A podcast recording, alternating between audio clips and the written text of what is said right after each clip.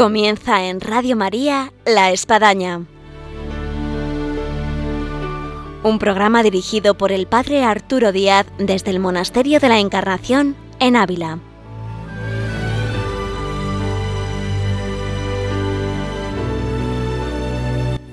Hola, muy buenos días. Les habla el Padre Arturo Díaz. Bienvenidos a La Espadaña aquí en Radio María. Y en esta mañana de viernes, qué mejor que hablar de lo que ha supuesto el año jubilar teresiano. Y para esto tenemos con nosotros en este programa del día de hoy al padre David Jiménez, prior de la Santa de los Padres Carmelitas de Ávila, con quien vamos a conversar, a mirar y a hacer el balance de este año jubilar teresiano. Y como siempre tendremos nuestra sección de vida y obras de Santa Teresa con María Ángeles Álvarez. Y ahora, bienvenidos a la espadaña.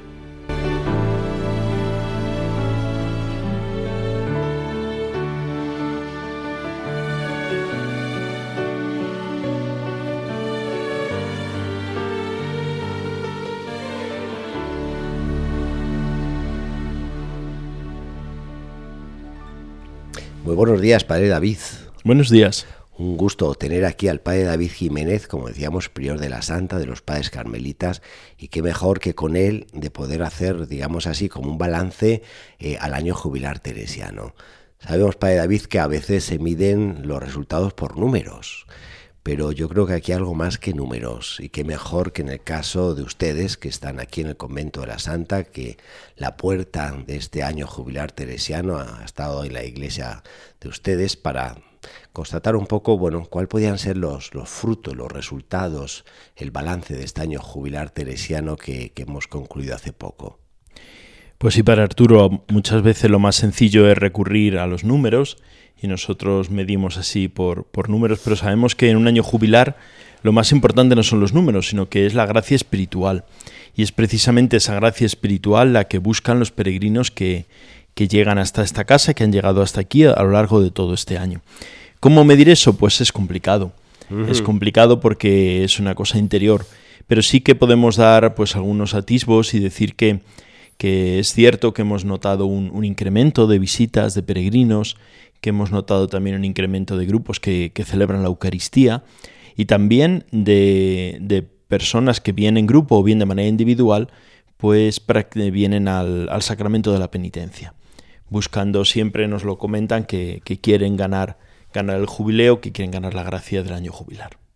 Eh, ciertamente la gracia de Dios sobrepasa los números y a veces no es tanto a el número, sino vamos a decir así, la calidad en la que efectivamente pues uno ha constatado conversiones, acercamientos a la fe, e incluso vocaciones. Ahora, dentro de los muchos eventos que ha habido a lo largo del año jubilar teresiano, tal vez eh, con cuál de ellos se quedaría o destacaría. Pues es muy difícil destacar uno en concreto, porque han sido muchos hitos en fechas señaladas que, que nos han hecho pues, vivir de una manera muy especial este año jubilar. Yo me quedo con varios. Eh, hay, ¿Con cuál? hay varias fechas muy señaladas, como, como, es, por ejemplo, el día 3 de noviembre, que, que, de manera extraordinaria la imagen de Santa Teresa bajó al monasterio de la Encarnación, recordando aquel día en el que la santa entra en aquel monasterio, en el que va a permanecer de una tirada nada más que 27 años. Sí. Luego volverá otro tiempo después. Entonces hemos querido hacer de una manera extraordinaria pues ese recuerdo de una fecha tan significativa para la Santa y tan significativa también para nuestra ciudad. Se, bajó al monasterio de la Encarnación, la imagen, y allí se revivió también con unas palabras de Teresa, pues ese momento y ese encuentro con, la imagen de la Virgen que fue muy hermoso. Y hay otra fecha también significativa, que es el 24 de agosto, en el que se recuerda el aniversario del primer monasterio fundado por Santa Teresa, el primero de los 17 que después fundaría. El convento de San José. Es el convento de San José. Hasta allí también fuimos en, procesión con, la imagen de Santa Teresa y fue un, una efeméride también muy bonita porque sirve un poco de, de catequesis también para la gente de Ávila, de esas fechas, de esos momentos importantes en la vida de la santa que a veces a lo mejor se nos pueden pasar desapercibidos a los propios abulenses y que nos sirve un poco para, para centrar la mirada en, esa obra y en ese mensaje que Teresa nos ha dejado. Y luego pues ha habido otras, otras circunstancias, por ejemplo el día de la transverberación de Santa Teresa tuvimos la visita del Padre General que celebró aquí la Eucaristía, que quiso ganar el jubileo, celebró aquí, celebró en Alba de Tormes, los dos templos carmelitas donde, donde hemos celebrado de manera especial este, este año jubilar. También hubo otros momentos, por ejemplo la vigilia de la Inmaculada, que, que se celebró aquí en, en, nuestra iglesia, presidida por, por el señor obispo, don Jesús. Varios momentos que han ido jalonando todo, todo el año. ¿no? Ha habido visitas pues, muy agradables, por ejemplo, cuando vino la diócesis de Plasencia, que se juntaron 800 peregrinos, nada Los llenaron Ávila, no había Llenaron restaurante, Ávila, sí, sí. no había iglesia, calle que no se encontrara con peregrinos de Plasencia. Sí, además ese día coincidió que venían también 500 de la Legión de María y otros 500 de la Medalla Milagrosa de Madrid, o sea que estábamos aquí... Como que se pusieron de acuerdo. Sí, sí. Por eso cuando uno hace memoria va, va dándose cuenta que, que, prácticamente pues todas las semanas teníamos un, un momento clave, podríamos decir. ¿no? Sabemos que al padre David le encantan la, la, imagen, la fotografía, me consta porque yo le pido ayuda a veces cuando necesito hacer un cartel, alguna buena foto, imagen. Dado ese talento, padre David, eh, ¿qué imagen pondría a esto? ¿Con qué imagen a lo mejor se queda de, de todo este repertorio de, de, de buenos recuerdos? Pues yo me quedaría con dos. La primera es eh, la gente atravesando la Puerta Santa. Uh -huh. esa, esa, imagen de... Me acuerdo perfectamente el día de la apertura de la Puerta Santa, toda la plaza abarrotada de gente y, como esa alegría, esa ansia también de, de, atravesar esa puerta como ese símbolo de empezar un, un, año y de empezar un encuentro especial con Teresa y con Dios.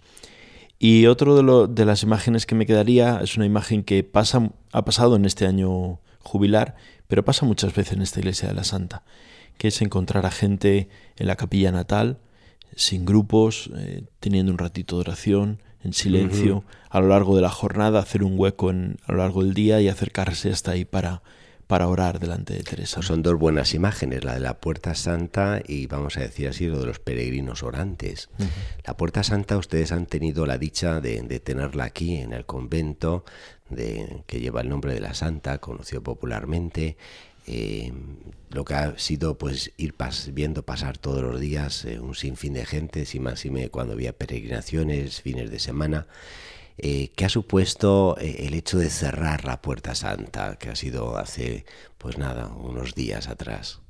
Sí, el domingo día 14 cerramos la, la Puerta Santa, en la víspera ya solemne de la fiesta, y, y ha supuesto no un, no un decir, pues Hay hasta añoranza, luego. ¿no? decir, qué pena, lo vamos a cerrar. no, porque se cierra una puerta física, pero permanece abierta la verdadera puerta, que es como marca la, la placa que pone debajo. La puerta para entrar en este castillo es la oración, con esa frase de Santa Teresa. Cerramos una puerta física, una puerta santa que es símbolo de esa otra puerta que es la, auténtica, la verdadera, la puerta de la oración que es la que nos conduce hacia Dios. Y ese es el mensaje de Teresa. El mensaje de Teresa es el que nos llama a todos nosotros a atravesar esa verdadera puerta que es la puerta de la oración y que nos lleva a la interioridad. Además hay un aliciente también para David en esto, que la puerta santa se va a poder volver a abrir con más frecuencia, porque antes íbamos de centenario a centenario allá el próximo centenario de Santa Teresa, eh, pues será Dios mediante en el 2082, a, al cual ya no estaremos. Esperemos. al menos cronológicamente. Eh, en cambio ahora, al ser un año jubilar eh, periódico, cada vez que coincida el 15 de octubre en domingo, eh, pues tenemos ya casi a la vuelta de la esquina, en el 2022 me parece, si no recuerdo mal, con lo cual se volverá a abrir la Puerta Santa.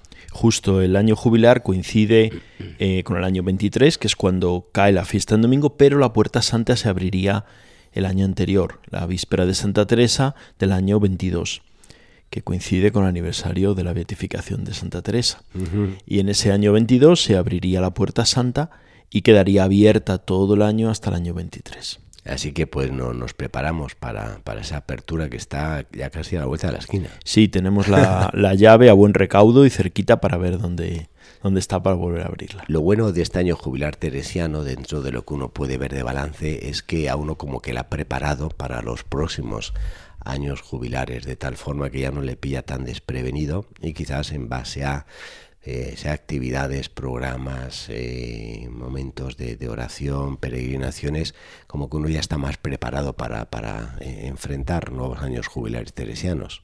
Efectivamente, este año jubilar ha sido muy intenso y además nos ha servido para aprender de muchas cosas. ha sido el primero y, se han visto las cosas a favor y cosas que tenemos que mejorar. Y entonces es un gran incentivo para otros años jubilares que, que vayan viniendo sucesivamente. Vamos a escuchar una música, con frecuencia nos piden los oyentes una canción de, las Carmelitas, así que dado que estamos hablando este año jubilar teresiano, pues vamos a poner una música eh, cantada por las Carmelitas, el Monasterio de la Encarnación, y seguimos aquí, en Radio María, en La Espadaña.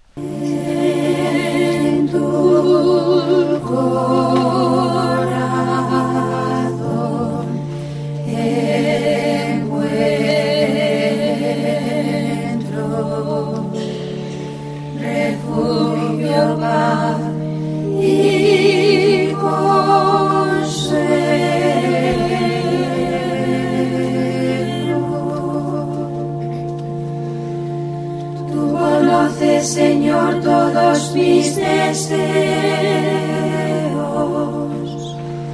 Tú bien sabes, mi rey, que amarte quiero. Fuera de ti nada quiero en el cielo ni en la tierra. Tú eres mi parte, mi heredad felicidad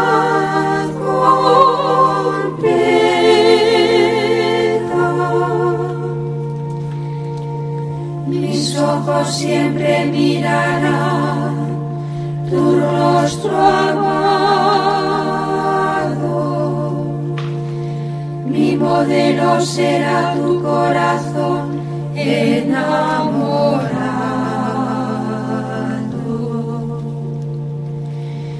Mi vida está en tus manos bien guardada,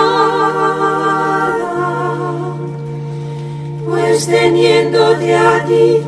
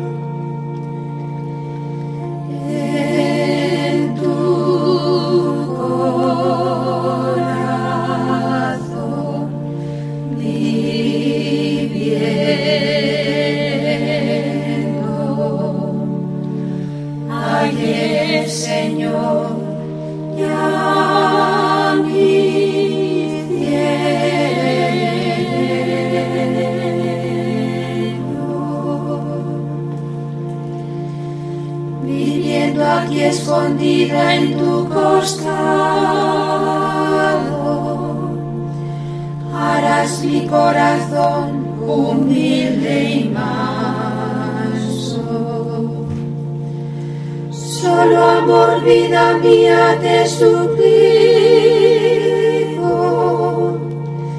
Para amarte en silencio, quiero olvido.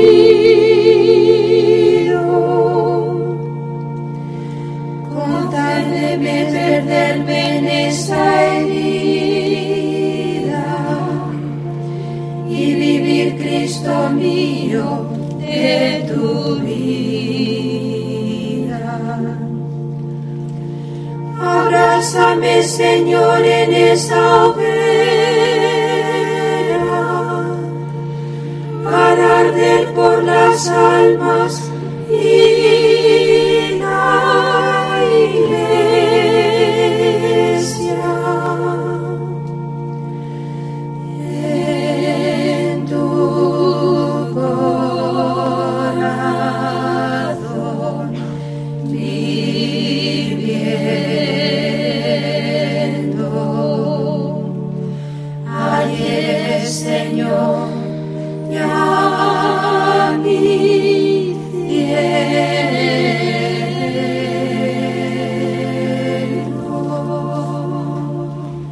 aquí estamos en Radio María en La Espadaña y estamos nada más y nada menos que con el padre David Jiménez, carmelita descalzo, prior de la Santa, del convento aquí de los padres carmelitas en Ávila.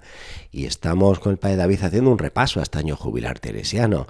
Hemos estado pues hablando de lo que ha supuesto todas las actividades de este año jubilar teresiano, de la Puerta Santa, y pues vamos con los peregrinos, Padre David. Eh, ¿Cómo siente, cuál es el atractivo para los peregrinos de, Santa Teresa para ellos? O sea, a lo mejor de quien ha leído, de quien ha escuchado, de quien ha tenido una devoción popular o en casa, de quien no conocía nada, cayó por aquí por casualidad. Pues de todas ellas hay. Porque es cierto que la personalidad de Santa Teresa es tan arrolladora que, que hasta esta casa llega gente de todo calibre. ¿no? Hay muchas personas que vienen que solo conocen un poquito así Santa Teresa, pero que a lo mejor no le tienen ni siquiera devoción y han llegado hasta aquí, pues como llegan a Ávila a conocer otras cosas. Y, y es al venir aquí, al encontrarse con, con la casa, con los lugares de Teresa, con su palabra hecha vida, cuando eh, a, a muchos les toca por dentro, ¿no? Dice, "¿Qui- ¿quién es esta mujer tan sorprendente? Necesito leer algo de ella, necesito conocerla. Hay otras personas que a lo mejor llegan solo por su porque han contemplado en Santa Teresa una mujer excepcional o han visto en ella eh, una gran escritora y es precisamente ese el, el cebo que la propia Teresa les pone para, para mostrarles su verdadero rostro. ¿no? Y luego están los, los peregrinos que llegan desde diversas situaciones. Muchos es verdad que conocen a Santa Teresa de una manera a lo mejor un poco más superficial, con anécdotas, o que tienen un conocimiento pues de una devoción a lo mejor desde, desde hace muchos años, que leyeron a la santa, que vieron algo y que quieren volver a encontrarse con ella. En todos y cada uno de los peregrinos que llegan, yo creo que se da un, vuelco en- al entrar en esta casa, al conocer algo de la vida y de los escritos de Teresa que les encandila. Es una de las cosas que tiene nuestra santa, que, que ella encandila el corazón y cuando, cuando su pluma empieza a moverse y alguien escucha verdaderamente lo que tiene que decir, pues es una palabra viva, una palabra autorizada, una palabra que, que sigue clamando en la iglesia con una fuerza verdaderamente vital. Y una pregunta a lo mejor un poco íntima, confidente aquí para David, como si no nos estuviera escuchando nadie. Eh, cada uno de alguna forma, y más siendo los dos abulenses y habiéndonos criado en este entorno de Santa Teresa, tenemos algún aspectillo que, que, que, que, que nos atrae mucho más de Santa Teresa. En este caso, ¿cuál sería el suyo? Pues yo diría dos cosas. La primera, la primera sería que la audacia que tiene esta mujer. Ajá. La audacia de esta mujer que como valor humano, ¿no? Que no que no sea chanta, decimos, ¿no? Que no sea Sí. calla, que no se amilana por nada de lo que sucede, sino que ella tiene un, un valor interno que es ese valor de Dios que le lleva a seguir hacia adelante, ¿no? En todas sus empresas, como dice ella, que realiza, en las fundaciones, en el trato con, con la gente importante, con los eclesiásticos de la época que tanta, tanto reparo la pusieron para muchas cosas, no fue una mujer que se echó atrás ni que, Sí. se, ni que se abajó. No, no en vano, en, en un siglo de, de analfabetos, podríamos decir, Teresa desde niña sabe leer y escribir. O sea, es, es una, una pasión como que, que, que enciende todo su corazón. Y este, y este punto a mí luego me, se me une al segundo, que el segundo es su, su visión y su capacidad para seducirnos en la experiencia personal, la experiencia de encuentro con Dios. ¿no?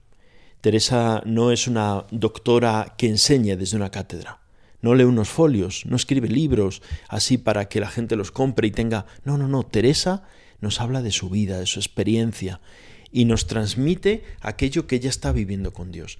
Y lo transmite no para decir qué buena soy yo, sino para llevarnos a nosotros, tomarnos de la mano y conducirnos a esa misma experiencia de Dios, para que no nos pasemos la vida, como dice ella, en la cerca del castillo, ¿no? dando vueltas sin asomarnos y sin ver la interioridad.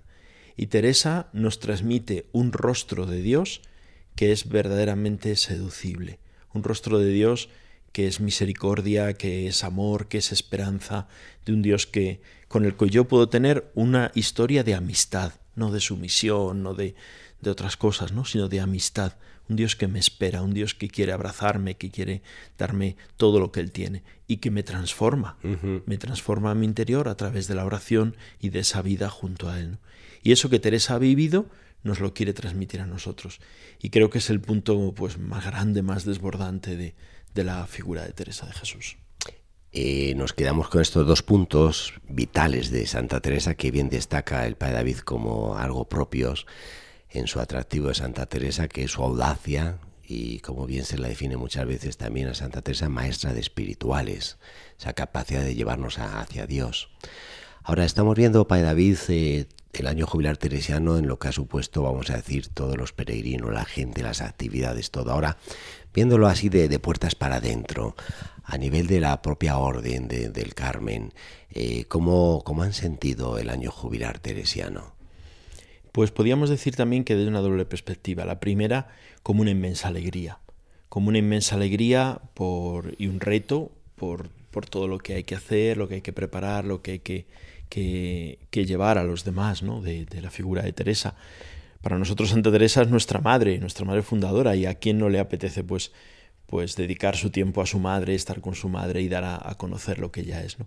eso es una, es una gran alegría. Y también es un momento de gracia porque nos hace volver a, sumergirnos una vez más, a, adentrarnos en, el espíritu y en la obra de Teresa de Jesús. Porque para poder transmitir a los demás hay que, hay que dejarnos seducir por ella, hay que conocerla y hay que vivir su experiencia porque es la manera de, dar a conocer y de, y de, transmitir lo que Teresa es. Yo creo que estos dos, estos dos enfoques son los más, a mi punto de vista, que dentro de la orden se han vivido con más alegría, ¿no? Porque lo que es una celebración, una efeméride externa, bueno, pues sí, hay tantas ya que a veces casi producen hastío, pero es precisamente esta nueva perspectiva la que llena de esperanza y es el motor verdaderamente para poder llevar a cabo estas cosas. Y ahora ya que está la puerta cerrada del año jubilar teresiano, eh, y después del repaso que hemos hecho, eh, pues eh, le viene a uno el recuerdo de tantas cosas que uno ha vivido. Es un poco a mí, se me hace como cuando uno ha ido a unos buenos ejercicios espirituales, un buen retiro, bueno, o sea, ¿qué, qué, me ha dejado?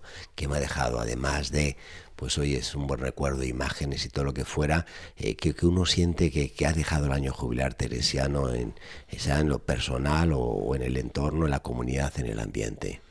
Bueno, pues yo destacaría que ha dejado primero esa, esa pasión de, de, los peregrinos que han visitado a Teresa, que no se han quedado solo con Teresa de Jesús, sino que Teresa se ha convertido en ese puente que nos lleva al encuentro con Dios. ¿no?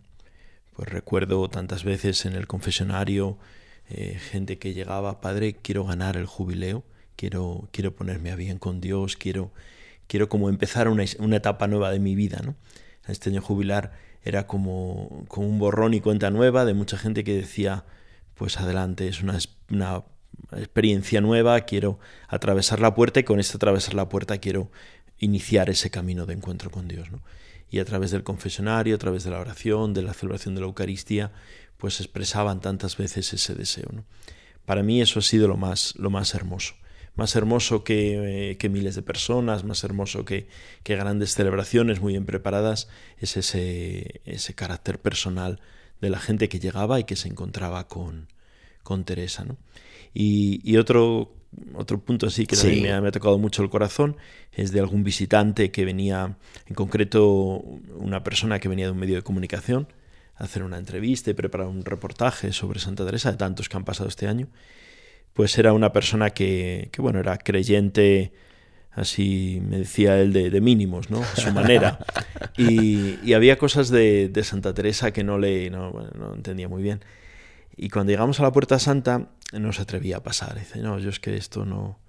Y entonces yo me acuerdo que le expliqué algo de lo que dice Teresa en, el libro de las moradas. Sí. Esa primera morada dice que, hay que entrar en, el castillo, estemos como estemos, que no hay que esperar a, a confesarnos, a estar muy bien, a ser muy buenos, que hay que entrar que hay que entrar porque no hay nada, nada en este mundo, ni pecado tan grande que no nos haga dignos del amor de Dios. Que nuestra alma tiene una dignidad tan grande que Dios ha muerto por ella, pues cómo no vamos a... Y, y hablándole así un poco de todo eso, al final me, decía, Padre, ahora que ya no tenemos las cámaras, voy a pasar esta puerta santa. De rodillas. Voy a pasar esta puerta santa. ¿no? Son, yo creo que son momentos que, que la gente vibra un poco con, con esa experiencia de Teresa y cómo Teresa nos, nos agarra, nos toma de la mano y nos, y nos lleva hacia Dios. Qué bonito, Padre David. Oye, pues ya para terminar, una frase, una frase de Santa Teresa. Yo creo que todos tenemos como frases lapidarias de Santa Teresa que de alguna forma eh, nos tocan más las campanas, ¿no? ¿Con qué frase nos podríamos despedir? Pues ahora que cerramos, hemos cerrado este año jubilar y nos preparamos para el siguiente, pues aquella frase que dice Teresa en las fundaciones.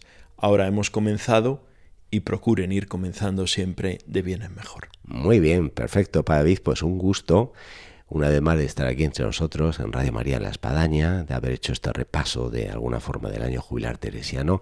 Felicidades por tu la labor y nada, ya nos preparamos para el próximo que está ahí, el año 22. Muy bien, muchas gracias. Nos vamos con una música de las Carmelitas Descalzas para seguir luego con la sección de obras y, y vida de Santa Teresa. Dios para quererte. En el cielo que me tienes prometido, ni me muere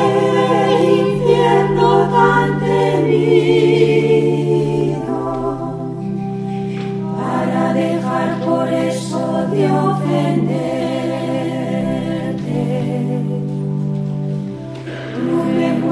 Señor, muéveme el verde,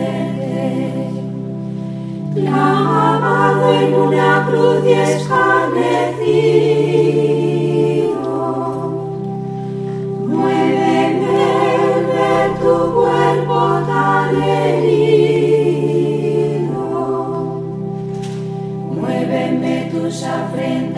Y tu muerte.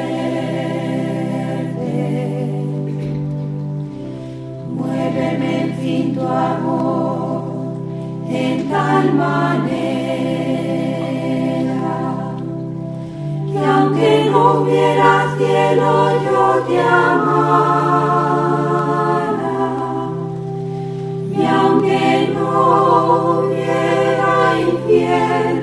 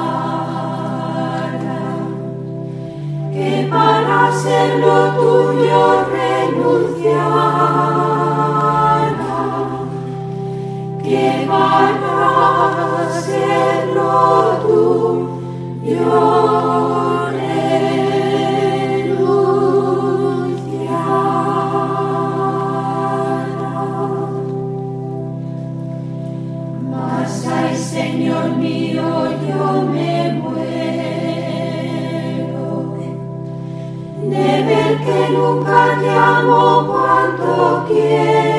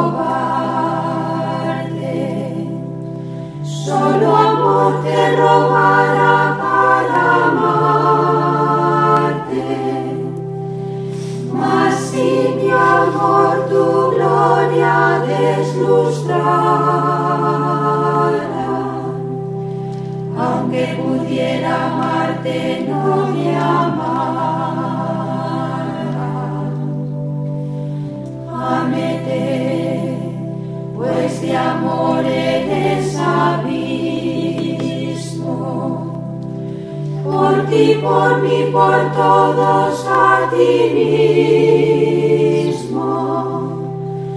Por ti, por mí, por todos a ti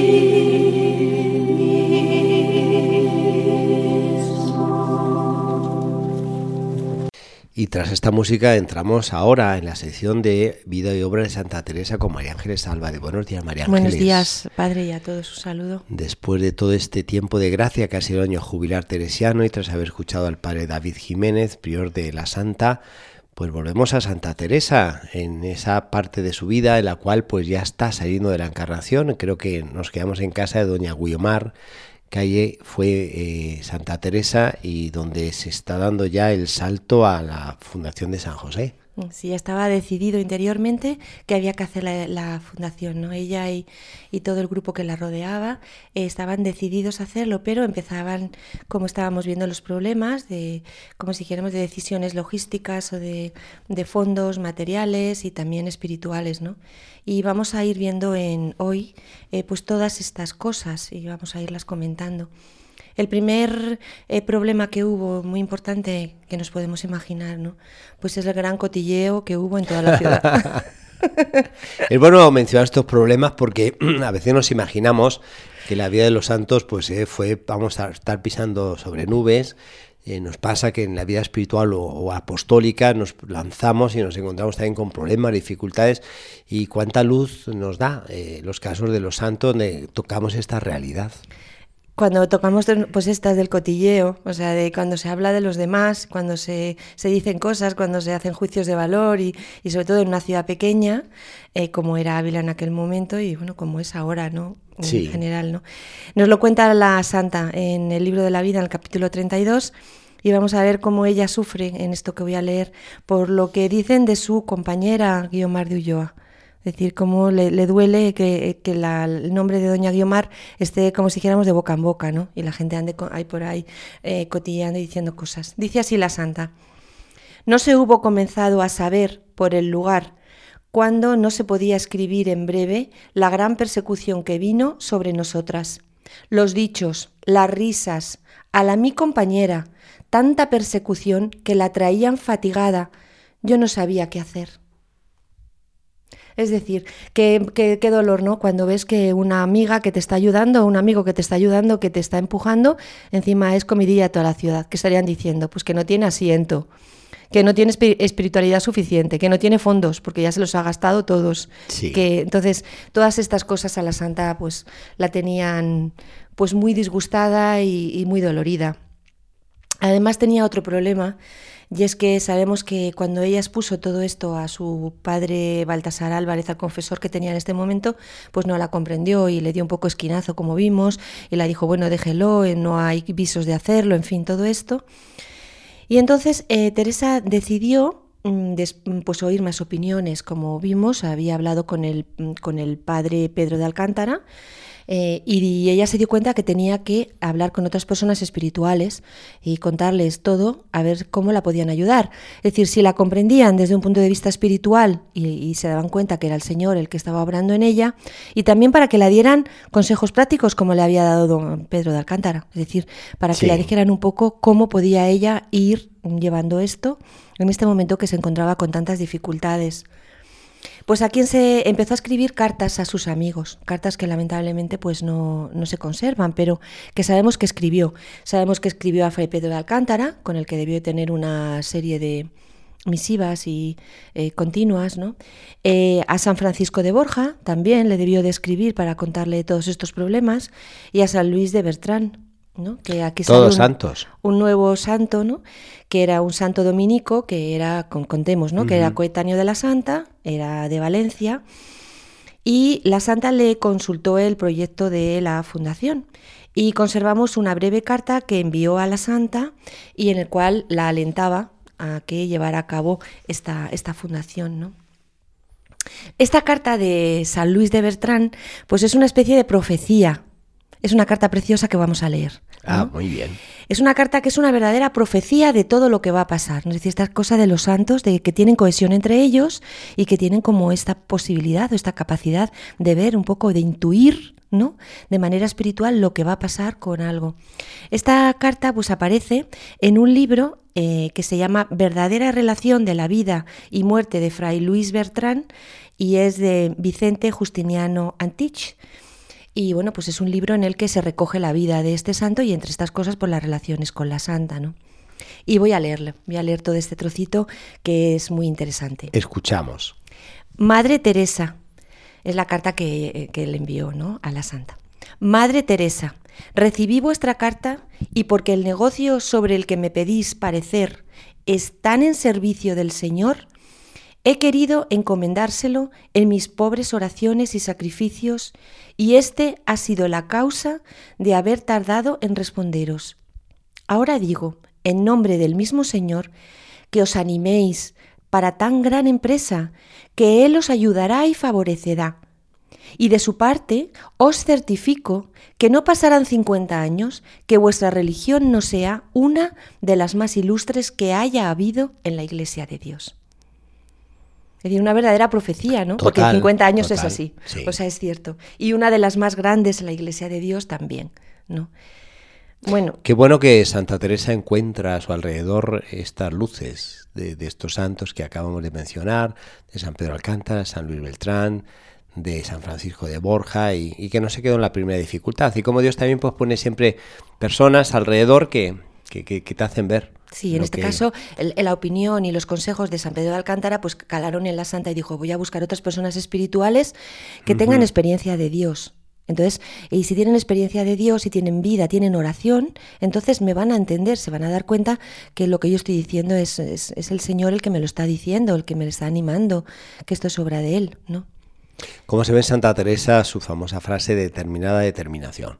Es decir, cómo no se quedó en el primer revés, sino que en su determinada determinación eh, salió a encontrar la, solución. Sí, y cómo eh, está cambiando en actitud con los padres espirituales y con los confesores, ella ya va buscando también. Es decir, no es solo aquel que le dicen pues que se confiese con este madre o tal, sino aquellos otros padres que puedan entenderla, que la puedan seguir, que la puedan acompañar.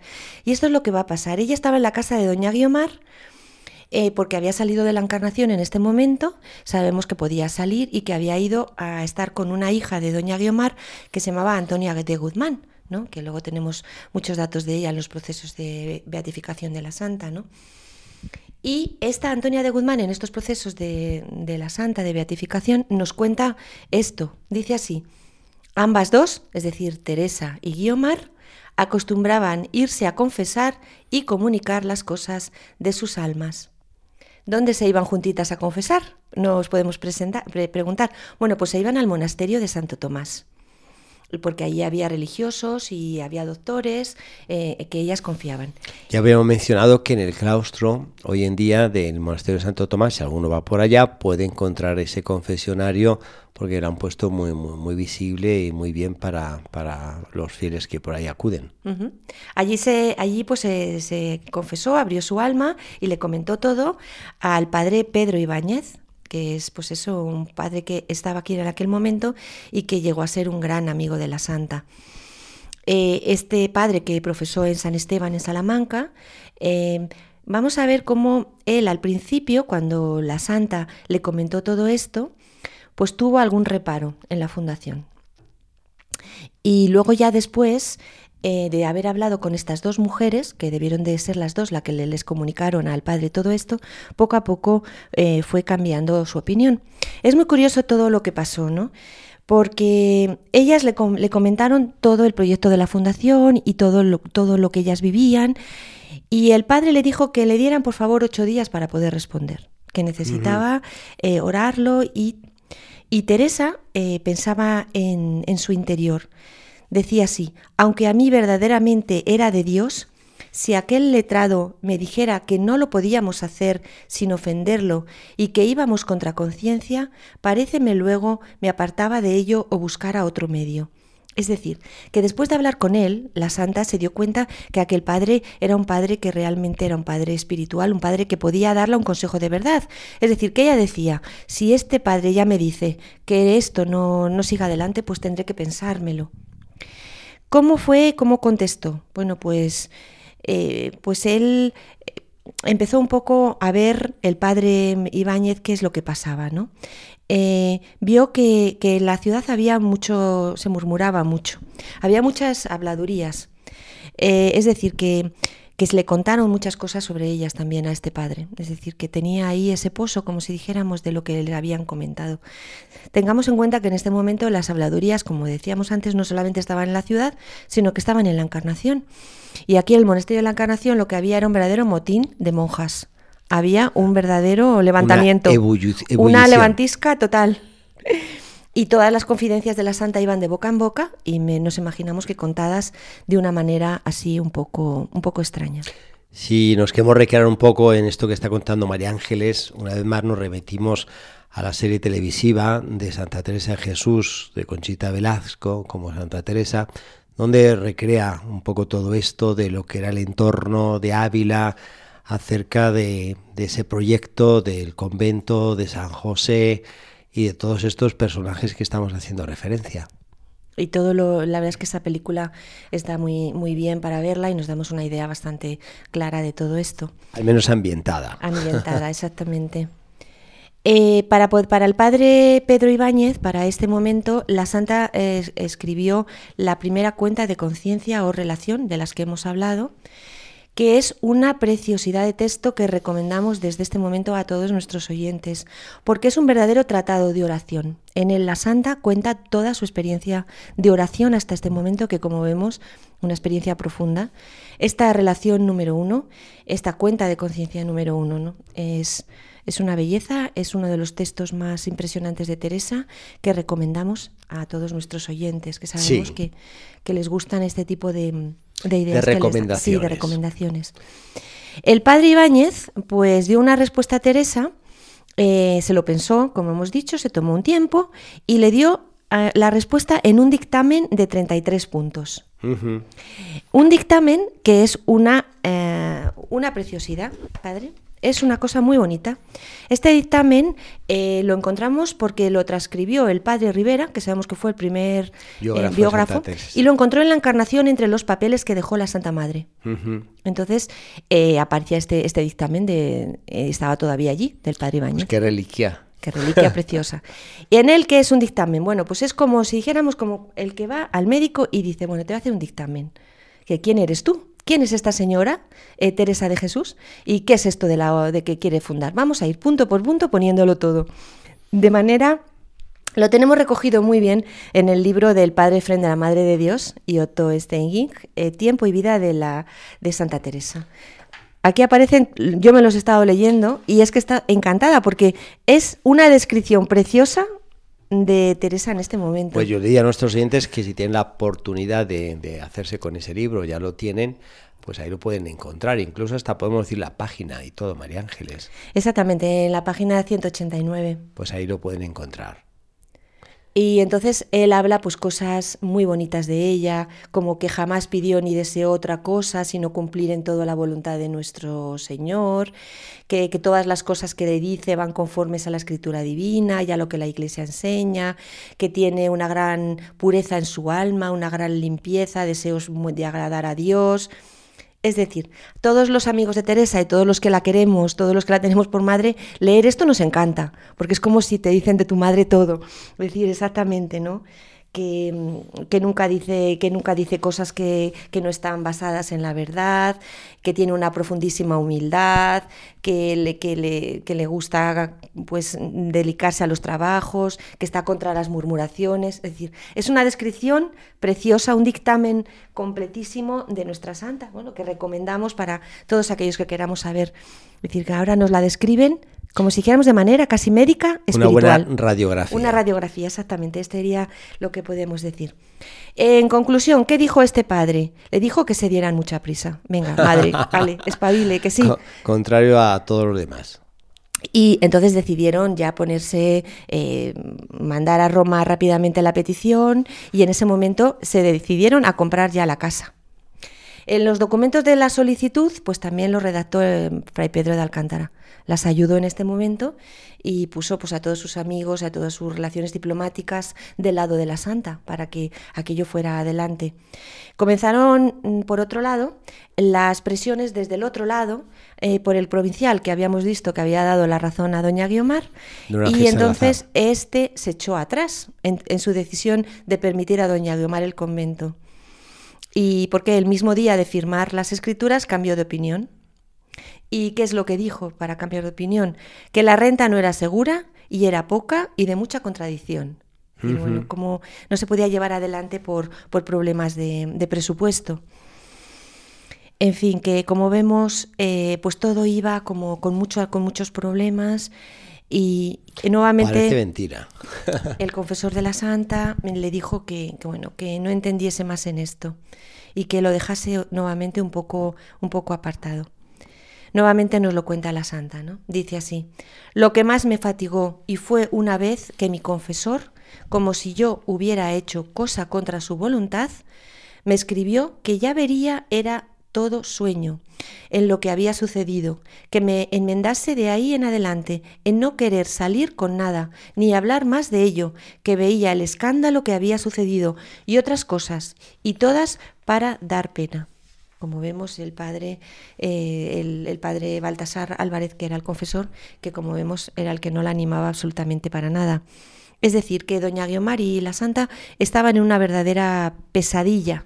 Las podemos encontrar como solas ante el peligro. Solas las pobres. ¿eh? Y, y a, a, como vemos a doña Guiomar la perseguían y murmuraban de ellas en toda la ciudad. Y hay un, un momento eh, que sería que es que es importante refle reflejar, ¿no? Que es la mañana de Navidad del año 1560, en la que nos cuenta el padre Rivera que fue a confesarse la Santa. Y, y nos dice así que fue a confesarse. Y un confesor que yo conozco bien nunca la quiso absolver si no lo dejaba porque decía que estaba obligada a quitar escándalo.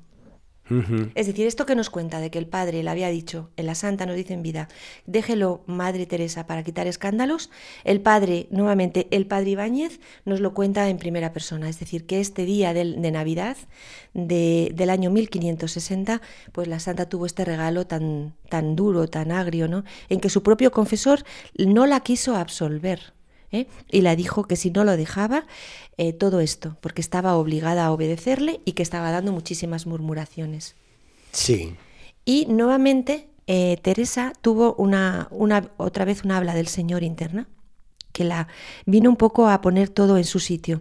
La dijo así, el Señor a Teresa, calla de momento, como dice el confesor, hasta que sea tiempo de tornar a ello. Y así lo hizo Teresa.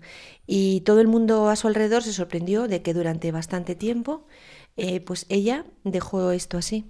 Es decir, dejó, eh, obedeció durante un tiempo eh, al, confesor, pero también al Señor que la dijo que bueno, que, que lo dejara un tiempo para luego volver, ¿no? Y, así se quedó. Así terminaba el año 1560, ¿no? Como vemos, en, como si dijéramos otra vez en terreno fangoso. Es decir, la santa con esto, eh, déjelo, no la absuelvo si no lo deja, y el Señor diciéndola, sigue adelante, pero ahora tómate un tiempo hasta que las aguas vuelvan a... a ¿Cómo podemos eh, constatar, María Ángeles, eh, las cosas de Dios? En razón de que nos ponemos a hacer cosas para Dios y qué dificultades encontramos. ¿Quién de nuestros oyentes nos ha dispuesto a lo mejor pues a dar catequesis, a organizar un grupo de, en su parroquia, eh, a organizar un coro, a organizar una peregrinación y no digamos cosas mayores y, encuentra que, la fuerza de mal existe, existe, ¿no? no por acaso Quizás el Papa Francisco ha recomendado en este mes de octubre eh, rezar la, oración a San Miguel Arcángel para que eh, nos aparte del maligno, porque pues uno percibe las fuerzas del mal como obstaculizan al bien. Y lo tenemos aquí, en este caso, clarísimo con Santa Teresa. Ahora, en medio de esas vicisitudes y dificultades y obstáculos, pues cómo van apareciendo también luces, gracias, eh, municiones interiores, que, hará que, esta mujer en determinada terminación lo lleve adelante. En un momento eh, que en el que ella se sentía tan mal, simplemente vamos a decir este dato, ¿no? Que ella pensaba que se iba a morir. Vamos a leer este, este pequeño texto antes de terminar, ¿no? en el que ella nos lo eh, cuenta. está en, el libro de la, vida. capítulo 33.8. Dice así. 33.8, vida. Estando un día con gran aflicción de parecerme, el confesor no me creía. Díjome el Señor que no me fatigase, que presto se acabaría aquella pena. Yo me alegré mucho, pensando que era que me había de morir presto, y traía mucho contento cuando me acordaba. Es decir, la pobre estaba tan mal, tan triste, que pensó, bueno, realmente lo que, lo que va a pasar es que me voy a morir y por eso dice el Señor que esto se va a acabar esto que no me preocupe porque, porque esto se acaba. ¿no? Menos mal que no se nos murió, ¿eh? que estamos en 1560 y Santa Teresa todavía tendrá 22 años. Y que, que el Señor cuando le decía esto, no le decía que se iba a morir presto, sino le decía que lo dejara un tiempo, que las aguas volvieran a... que muchas veces no nos damos cuenta. Eso es una gran lección en la vida, dejar que las aguas se asienten. Sí, sí, sí, sin duda, ¿no? Pues María Ángeles, hemos terminado el año jubilar teresiano y en este programa que hemos estado hablando al inicio con el padre David, eh, pues también cabe la pregunta para María Ángeles, ¿qué, ha supuesto para María Ángeles, mujer que vive aquí en Ávila, eh, este año jubilar teresiano que hemos concluido el fin de semana pasado?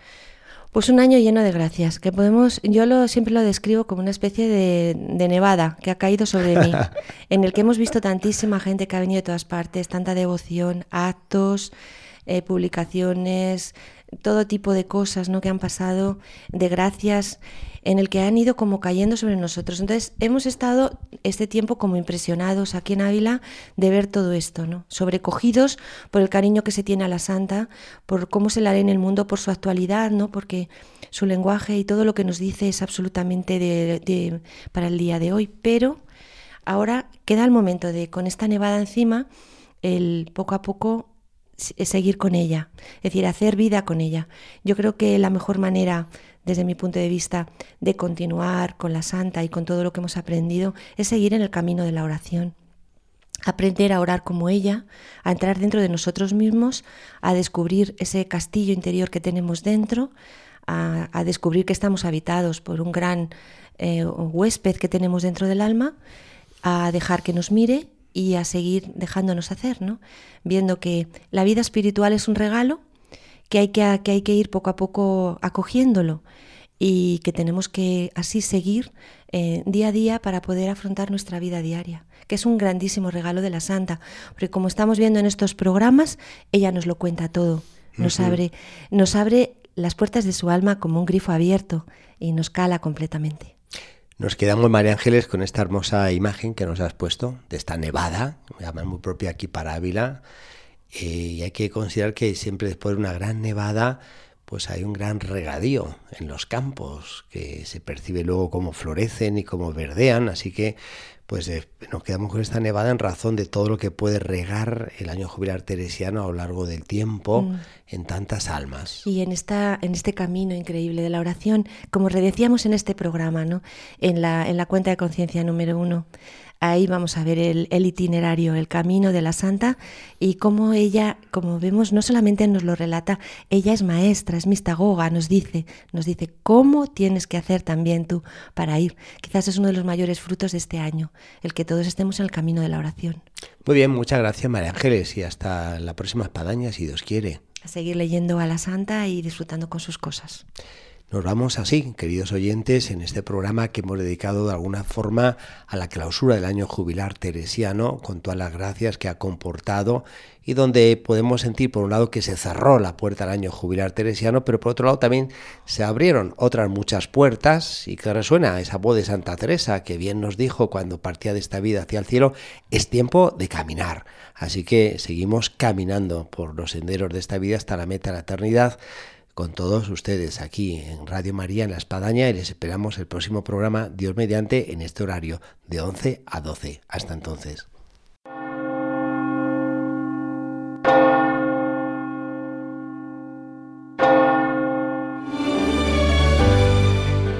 Han escuchado en Radio María La Espadaña, un programa que dirige el Padre Arturo Díaz desde el Monasterio de la Encarnación en Ávila.